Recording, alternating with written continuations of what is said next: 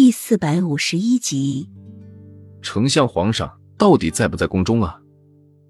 齐王爷走后，众大臣又聚到一起，更加担忧的说：“丞相一脸凝重，想要知道皇上有没有被刺杀，我们现在就去养心殿求见皇上，就是拼了我这条老命，我也要知道皇上到底在不在这宫中。”走。丞相这句话一说完。众大臣就紧随丞相朝养心殿走去。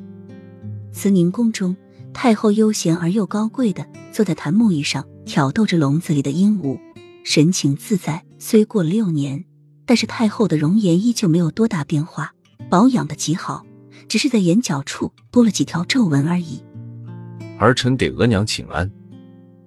齐王爷走进慈宁宫，给太后请了一个安。太后微微一笑。继续逗弄着笼子中的鹦鹉。老九，几年不见，你倒是变得越加成熟有手段了吗？一听皇上御赐，就马不停蹄的赶回齐都，没有皇上的召见，你可是这是死罪啊！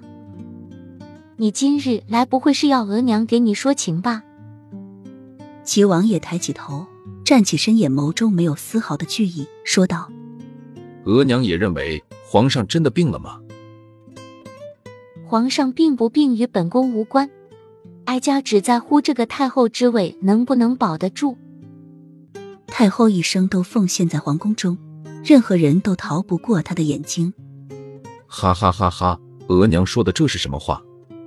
您虽然不是本王的生母，但是您毕竟是一国之后，只要母后愿意帮助儿臣，儿臣向你保证，等儿臣坐上皇位，定给玉王爷一块好的封地。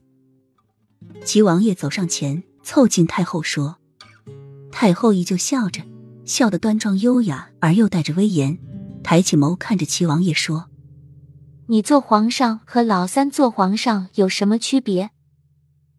哀家依旧是皇太后，你赐给老刘再大再好的封地，有这齐都好吗？’”齐王爷一听，脸上的笑意立即收敛起来：“额娘，你可要想清楚。”您是皇上的仇人，皇上迟早都会动你。再说，您也知道，玉王爷手上没有兵权，有本王在，他就永远只能做一个王爷。但是如果本王做了皇上，本王虽然不会在齐都赐给他一块封地，但是他所受的加爵必定不会少，赐的封地也必定不会比齐都小。到时候，玉王爷在封地上做个王，不是挺好？这个皇上有什么区别？